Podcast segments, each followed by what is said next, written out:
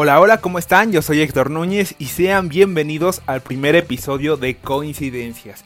Muchísimas gracias por tomarte el tiempo de coincidir con nosotros, de estar aquí, de acompañarnos. Así como se los prometí en el teaser, nuestro primer invitado es Alejandro Merino. Él es escritor, poeta y actualmente catedrático en una universidad en Cracovia, Polonia. Y no solo eso, es un trotamundos porque el tipo ha vivido en Estados Unidos, ha vivido en la India, ha vivido en México, ha pasado por Argentina, por España y actualmente, como se los comenté, vive en Polonia. Así que abróchense sus cinturones, pónganse muy cómodos porque esta historia apenas comienza. La idea es, poder platicar, tomarnos un café, charlar, ahora que estamos tan, tan lejos el uno del otro por este tema del coronavirus, bueno, acercarnos un poquito más con, con estas historias que seguramente tienes que contarnos. Hola, hola Migueliano, ¿qué tal? Pues bien, bien, gracias aquí en Cracovia, Polonia, y pues un saludo y gracias por, por invitarme a participar en este proyecto. El, tema obligado en esta época del año, en esta época de la vida, es el coronavirus definitivamente. Y quiero saber cómo es que estás pasando la cuarentena en Polonia, cómo se vive algo así en un país tan distinto al nuestro, a México, y qué, es lo que está sucediendo allá. Eh, bueno, pues nosotros estamos en, en, cuarentena desde poco antes que, en México. Vamos, creo que hoy es el día 54 o 55, la verdad es que ya uno pierde la cuenta, pero el 3 de marzo, más o menos, eh, empezamos. Em, y bueno, la verdad es que, pues conforme yo lo veo, eh, comparándolo con México, acá en Polonia, bueno, la mayoría de, gente tiene la posibilidad de, de hacer home office. Eh, es poco el porcentaje de, pues, de comercio informal o de comercio ambulante comparado con, con países de América Latina. Entonces, bueno, mucha gente tiene la oportunidad de hacer home office. Em, yo que soy profesor, pues también tengo la, la posibilidad de, dar mis clases eh, a través de Internet. Em, y bueno, creo que las medidas son eh, pues bastante similares. La diferencia quizá es que pues creo que se respeta un poco más eh, acá. Eh, la gente creo que es un poquito más, no sé si consciente o más respetuosa de las leyes, pero bueno, en general los primeras, las primeras semanas de cuarentena, que fueron las más eh, estrictas, eh, pues en general sí, la gente se quedaba en casa, la ciudad estaba prácticamente vacía. había pues policías quitando, ¿no? Se ponían algunas multas, solo podía salir a la farmacia y al supermercado. Y bueno, ya a partir de, de esta semana, de hecho, el lunes empezaron ya a abrir algunas tiendas, algunos centros comerciales, pues poco a poco ahorita nosotros estamos ya un poco volviendo a la, normalidad, pero pues han sido eso, casi 50 días de, pues, de encierro para algunos casi total, eh, saliendo solo a lo necesario, al supermercado y a la farmacia, eran los dos lugares a los que podías eh, ir.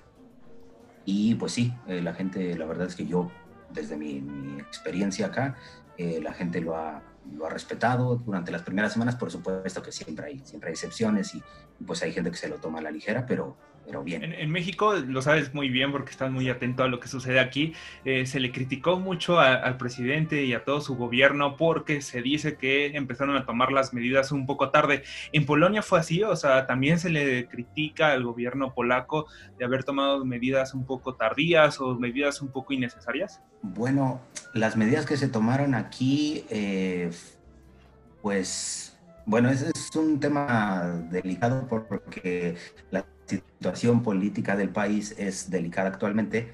Eh, como en muchos países de la Unión Europea, había elecciones programadas, eh, pues ya casi en puerta, ¿no? Para, para este mes, mayo, elecciones presidenciales. Y bueno, hay, hay quien piensa que, que hubo algunas medidas que respondían claramente a una una intención pues electoral de, de, obtención de votos. Las medidas que se tomaron, la verdad es que pues se tomaron eh, creo que con tiempo suficiente de, de, antelación, viendo quizá un poco lo que estaba pasando en, España y en Italia. Y aquí las medidas de, de, aislamiento y de casi encierro se tomaron cuando prácticamente no había todavía contagiados ni muertos. Entonces, pues eh, contrariamente a lo que pasó en España o en Italia, eh, se tomaron con, tiempo de, anticipación y eso creo que favoreció a que la situación en Polonia no sea tan grave como en otros países, ¿no? Eh, al día de hoy, por ejemplo, en Polonia hay, bueno, hoy eh, pasó el, pasaron los 700 muertos eh, que por supuesto es trágico, pero si lo comparamos con otros países de Europa, pues eh, la cantidad es relativamente baja. Eso, eso que comentas, la verdad es que es bastante interesante porque no me imagino que hubiera sucedido en México si, esta, si este virus, si este COVID llega en el año 2018 en plenas elecciones presidenciales, esto se hubiera vuelto todo un caos porque o sea, si de por sí es un caos en, Polonia, no me imagino aquí en México y todo el escándalo político que se hubiera armado alrededor de este coronavirus. Si de por sí ahorita los políticos están aprovechando de esto, ahora en un momento como ese seguramente más, ¿no?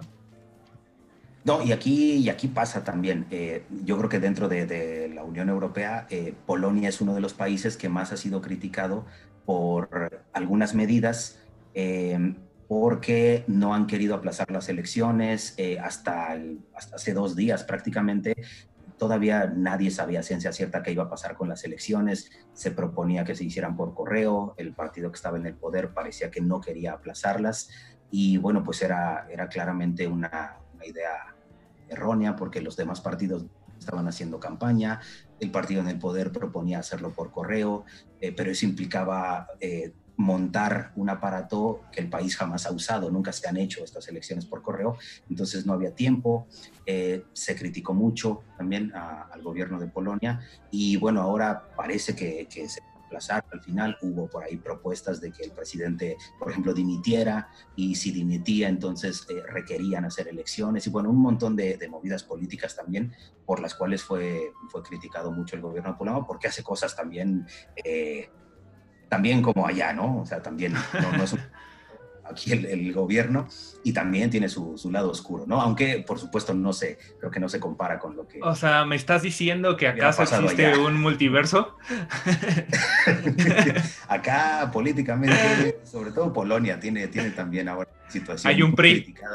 Hay un PRI. Eh, pues hay un partido que es muy, muy polémico, el que actualmente está, muy dividido el país. Eh, y que es muy criticado desde, pues desde Bruselas, ¿no? desde la Unión Europea. Eh, Pero no, no simpatiza mucho y, eso le, le, provoca muchas críticas, tiene muchísimo apoyo de mucha gente, pero pues tiene medidas muy pues, nacionalistas, muy conservadoras, entonces eh, así como tiene adeptos, pues tiene detractores, ¿no? Oye, y ahora cuéntame un poquito cómo nace esa, esa vocación de Trotamundos. Has estado en un sinfín de lugares, has vivido en países totalmente distintos uno del otro. ¿De dónde nace esa, esa vocación? Yo, bueno, yo tengo una teoría que, que tiene que ver con mi padre, cuando yo tenía 10 años más o menos, mi padre... Fue por pues, cigarros. fue por cigarros y nunca volvió. Eh, bueno, también. Eh, no, no, mi padre cuando yo tenía 10 años, eh, mi papá empezó a mandarme eh, a hacer algunos recados, algunos mandados. Eh, mi padre tenía una carnicería y él le vendía carne a distintos clientes, a algunos restaurantes pequeños. Y entonces cuando yo tenía 10 años me empezó a mandar a, cobrarles, ¿no? A ellos, para que yo más o menos aprendiera a andar solo por la ciudad. No sé si a los 10 años era la mejor edad para hacerlo, pero bueno, Ahora suena un poco imposible, ¿no? Hacerlo a los 10 años. Sí, sí, sí, pero, pero él me mandó y durante pues, casi todo el quinto, sexto de primaria, yo recorrí la Ciudad de México solo, en metro, en, microbús, en camiones, desde Cuautitlán Izcalli hasta, pues, hasta el centro del DF, ¿no? Entonces yo pues, me perdía ahí en el metro, a veces exploraba, y pues a los 10 años yo empecé a explorar la Ciudad de México y claro, pues me daba un poco de miedo, descubría cosas, iba así como un poco temeroso. Y yo creo que ahí tuvo algo que ver esa, como esa idea de, explorar ciudades, o sea, ese, como esa atracción que yo siento por las ciudades grandes. Y, y, yo creo que años después, ya cuando, cuando terminé la prepa, cuando dejé la carrera de física, porque no, no funcionó, decidí irme de México. Y bueno, pues eso fue hace casi 18 años. Y no sé, me dieron ganas de irme de México y me fui pues primero a Estados Unidos. Eh, estuve allá unos meses, después volví, después volví a irme un par de años y he estado así, eh, intermitentemente volviendo a México. Volví un par de años después para hacer la maestría, después me volví a ir y bueno, como dices, he estado pues viviendo en Estados Unidos, después en la India también, estuve como, como profesor de español y desde hace casi 10 años en Polonia, ¿no? Entonces, pues sí, he tenido la oportunidad de, vivir en diferentes eh, lugares, Eh, viví un año en Chiapas también, en Tuxtla Gutiérrez, y bueno, también fue una buena, una buena experiencia. Y pues sí, desde hace casi 18 años que yo estoy con un pie fuera de México, eh, con otro pie dentro, porque aunque yo pues ya me fui y no me veo a mí mismo viviendo en México en el futuro, eh, pues yo en realidad no me he ido del todo porque pues allá están mis hermanas, mis padres, muchos amigos y pues hay cosas que me importan, ¿no? Siempre me mantengo un poco informado, me duele lo que pasa en el país, extraño mucho la comida y cuando voy pues lo disfruto mucho y al mismo tiempo lo sufro, ¿no? O sea, es una relación un poco de amor-odio con, con México. Eh, algo que no hablamos la, la, primera vez de la entrevista fallida, porque deben saber ustedes que hubo una entrevista fallida en donde mi audio sonó tremendamente mal. Estamos haciendo por segunda estamos haciendo vez. exacto. Y, y, bueno, y estoy cambiando las preguntas para que para que Medina no nos aburra tanto. Pero bueno. Ah, caray, bien, bien. ¿Cuándo naces como poeta? ¿Cuál fue ese primer poema que, que, escribiste? No sé si fue muy bueno o muy malo. O... Nació. Eh, bueno, en la, en la universidad, decía, fue que empecé a escribir y empecé a escribir pues cuentos, ¿no? Eh, me gustaba mucho leer cuentos y empecé a escribir algunos cuentitos que pues, se publicaron ahí en la, en la Gaceta de la Universidad, nada, nada digno de, mencionar más. Pero um, después, bueno, empecé a escribir también pues, mis primeros poemas, pues que eran muy malos y creo que ya ni los tengo. Eh, o los regalé o los tiré y algunos recuerdo la idea y a veces pienso que hice bien, en tirarlos. Eh, y yo creo que ahí fue en la universidad, ¿no? Eh, y, y, pues no sé, creo que lo, lo, lo que a mí me, un poco era como la... Eran un par de ideas, eso, eso lo recuerdo bastante bien. Hay un par de, de ideas que a mí me marcaron mucho en la universidad. Eh, y eran la, la idea de, de, lo azaroso y lo imposible de, del encuentro con, con alguien, ¿no? Eh, en particular, por ejemplo, eh, una canción de, de, Pedro Guerra lo dice muy bien, que se llama Oasis, que es para mí una de las canciones más, más bellas que yo he escuchado, eh, y, y, un cuento de Murakami que leí también en la universidad, que tiene un título muy largo y nunca lo recuerdo completamente, pero es algo así como eh, cómo conocer a la chica 100% perfecta en una cálida o soleada mañana de abril, algo así, es un título muy largo.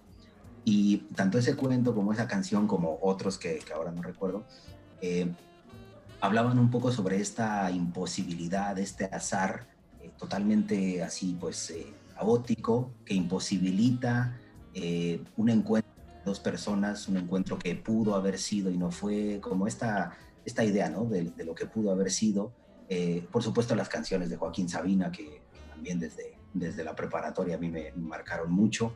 Eh, entonces, esta idea ¿no? de, lo, de, lo, imposible, lo frustrado, lo, eh, sí, lo azaroso que puede ser el, el amor o las relaciones, eh, a mí me, me, empezaron a hacer escribir las primeras cosas, ¿no?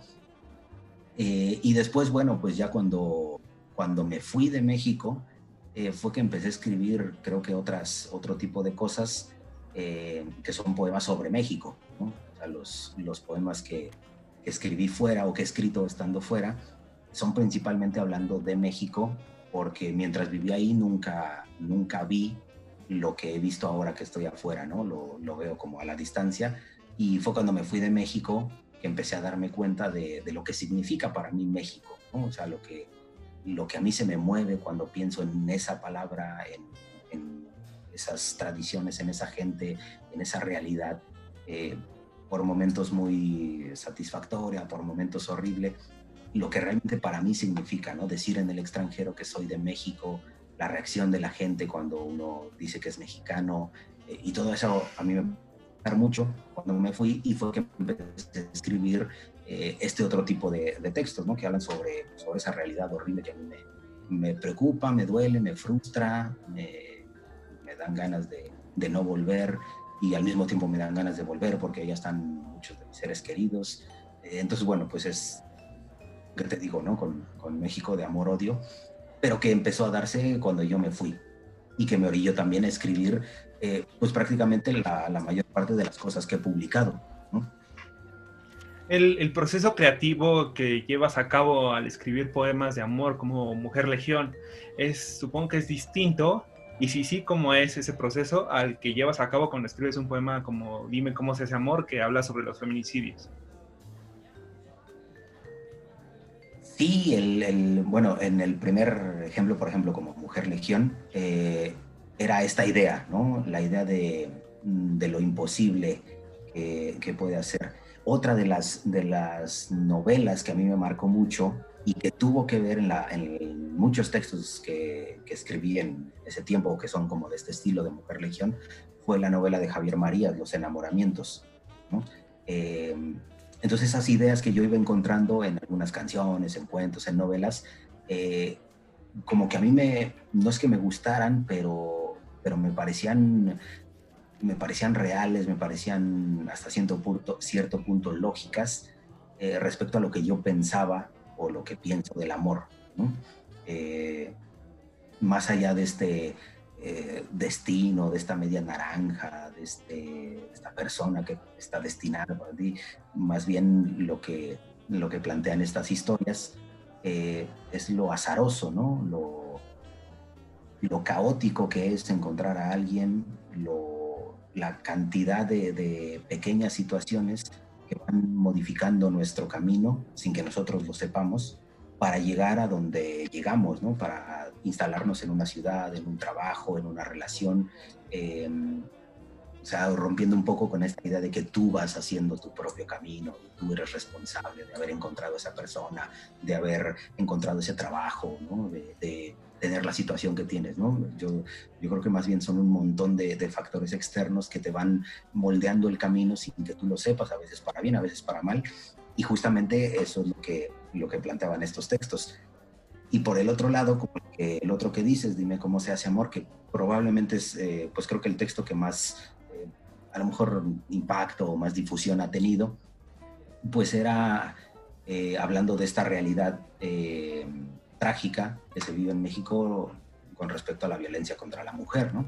Yo recuerdo en particular la tarde y el momento en el que yo empecé a escribir ese texto, eh, y fue después de, de escuchar eh, la noticia del secuestro y el asesinato de Valeria, ¿no? esta niña de, de, 10 años que, en cuyo padre la subió a una combi porque iban en la bicicleta y empezó a llover y bueno, el padre subió a su hija en una combi, la combi al final escapó y el chofer, bueno, asesinó y violó a esta niña y durante varios días en las noticias, bueno, se dio seguimiento al caso y, y uno de los últimos días cuando ya se sabía quién había sido y estaban buscando a este hombre, eh, yo después de escuchar un poco la historia y el recuento de lo que había pasado con, con esta niña, yo me senté y empecé a escribir ese, ese texto y me di cuenta que, que, la historia de Valeria pues era una, ¿no? Era una de tantas y al estarlo escribiendo vinieron a mi mente otros, ¿no? Otros casos que, que uno como mexicano ha escuchado en las noticias, los ha leído en periódicos eh, y están ahí, ¿no? Se van quedando ahí como en alguna parte de la memoria y empezaron a salir. Y pues es un texto que intenta ¿no? A hablar de, de, la enorme cantidad de, de, nombres de mujeres que como Valeria eh, tienen, tienen la suerte, mala, más suerte de haber nacido en México y de encontrarse con, con un final así, ¿no? Sería, yo creo que sería demasiado abrumador si, como dices, esta historia de Valeria y cada una de las mujeres asesinadas, sería demasiado abrumador saber la historia a diario de las nueve mujeres que matan todos los días aquí en, la, aquí en oh, México, sería, ¿no? Sería, de verdad. sería impactante. Sí, sí, eh, insoportable, de verdad. O sea, sí, nosotros con, con un caso que si es que lo seguimos, si es que nos interesa el tema porque nos preocupa, nos duele y más o menos indagamos un poco ¿no? en las historias, eh, una historia como estas basta para que tú lo te imagines las otras ocho. Y te imagines, ¿no? Ahora sí, como dices, si supiéramos de verdad eh, cuáles son o cómo son esas historias, esas casi 10 mujeres que, que, al día mueren asesinadas en México, eh, pues sería devastador. Por una parte, yo a veces pienso que, que a lo mejor convendría, o sea, convendría de verdad eh, conocer las 10 historias, conocerlas con todos los detalles más eh, escabrosos, aunque ahí, claro, caemos en, en, esta línea tan peligrosa y tan sutil entre el sensacionalismo y, y, la información, porque en México, bueno, claro, es los medios, eh, bueno, sabemos, ¿no? Eh, cómo, cómo funcionan algunos medios de comunicación en México. Eh, aunque a veces a mí me da, me da la sensación de que, de que todos deberíamos conocer esas historias y conocerlas a fondo, de verdad. A las 10 mujeres que mueren asesinadas al día eh, y que sepamos qué les pasó exactamente, dónde, cómo, para ver si así nos cae el 20 un poco de, la magnitud del problema, ¿no? Publicar, publicar esas historias en este libro de Cada muerte, el fin del mundo, ¿Te costó algún trabajo con la editorial? Porque supongo que también es una cierta responsabilidad de los editores el publicar un libro con tal contexto social, ¿no? No creo que sea tan sencillo, sobre todo porque vas directo al punto en cuestión de la violencia, en cuestión de los feminicidios, entonces, ¿le costó trabajo a la editorial? ¿Te costó trabajo convencerlos? No, pero eh, bueno, no porque fue una editorial española. Eh, yo yo mandé ese, ese, libro a muchas editoriales en México. Em, como, pues, como, como muchas, em, como en muchos casos, eh, la respuesta a veces sí, simplemente era nuestro calendario está lleno, eh, no gracias, eh, no nos interesa en este momento esta propuesta. Em, muchísimas dijeron que no, muchas no respondieron, simplemente no sé si por contenido del libro o por razones meramente eh, de agenda, de que estaba lleno ya el calendario editorial, pero yo lo mandé a muchísimas editoriales, editoriales pequeñas, independientes, editoriales un poco más de renombre y ninguna, ninguna me, respondió favorablemente.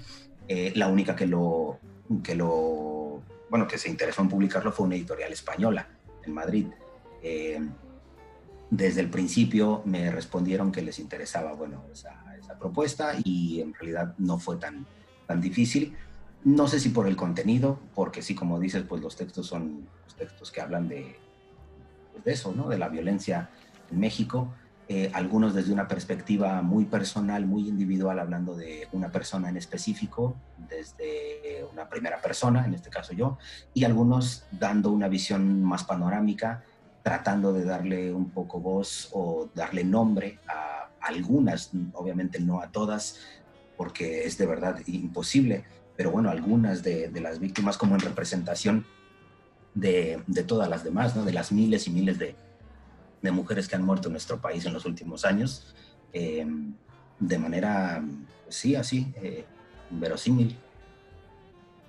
Sí, sí, sí, es complicado, es complicado que las editoriales te puedan abrir paso a un libro con, esas historias, porque no, no cualquiera se, se toma esa esa validez de decir, bueno, publiquemos esto, enfrentemos de cierta manera a la realidad e incluso a los gobiernos y, y. Creo que no, no es fácil y mucho menos en México. O sea, ahora entiendo por qué no está publicado en México. O sea, simple y sencillamente creo que una editorial en México se metería en muchos problemas si publica un libro de, de tal magnitud, ¿no? Sí, yo en realidad pues no, te digo, no lo sé y no, no voy a afirmar que fue por eso porque como te digo, muchas respuestas eran así muy escuetas, eh, muchas simplemente no respondían, supongo que eso pasa con muchos manuscritos que reciben, pero bueno, pues no, no encontré ninguna editorial mexicana que lo quisiera publicar y al final fue en España donde se publicó el libro y donde lo presenté eh, al principio en Madrid y bueno, después sí que pudimos hacer una presentación el año pasado en la Biblioteca Vasconcelos, eh, donde ahí también tuvo muy buena acogida desde el principio con eh, Marc Sarriaga, que es el director de bibliotecas eh, actualmente. Pues él tuvo muy, muy buena disposición, le interesó precisamente que, se hablara de ese tema en el libro y me dio todas las facilidades para que el libro se presentara ahí y la verdad es que, pues muy agradecido ¿no? con, la, con la Biblioteca Vasconcelos y con el director Marx Arriaga porque me facilitó y, y, pues sí, ¿no? Se aventó, se aventó el, el paquete de, de, presentar un libro que toca este tema tan, tan delicado. Pues fue un gran placer poder platicar, charlar con, contigo este, este ratito para coincidencias. De verdad que estas historias que nos cuentas, eh, muchas de ellas no las sabía, te lo dije justo, justo en un corte que tuvimos de la entrevista. Eh, no la sabía, la verdad es que tienes mucho que contar. Esta, esta vocación de tortamundos, escritor, poeta y, este, cocinador de carnitas, creo que te, da para te da para, para hacer para hacer muchas para contar muchas historias. Entonces, pues no, gracias Merino por por ser este primer invitado. No, no, pues gracias, gracias Migueliano por la invitación y pues también por la charla. Siempre se disfruta hablando con los amigos, aunque estemos tan lejos, eh, en distancia y en horarios también, pues siempre se, se disfruta. Y bueno, pues nada, eh, pues espero que, que, vaya bien el proyecto, que todo esté bien por allá. Oye, pero antes, antes de, de irnos, lo que quiero saber, lo que seguramente todo el mundo quiere saber, ¿la poesía, escribir poesía, te sirve para ligar? ¿Sí o no? ¿Te ha servido? No, no, no, esa es una gran mentira. Esa es una de las grandes mentiras. Y esa mentira yo se la creí eh, una vez a Paco Ignacio Taibo II, a quien le escuché, yo estaba en la preparatoria y lo escuché en una feria del libro del Palacio de Minería decir que cualquier hombre podía conquistar a cualquier mujer con los 20 poemas de amor y una canción desesperada de Neruda. Así que yo me fui a comprar el libro inmediatamente y, y no, esa es una de las más grandes del mundo. La poesía no sirve para ligar eh, al menos en mi caso, nunca yo. Eh, si yo conquisté a alguien alguna vez, creo que no fue con poesía definitivamente. Eh, creo que es más fácil conquistar a través de la, de la comida.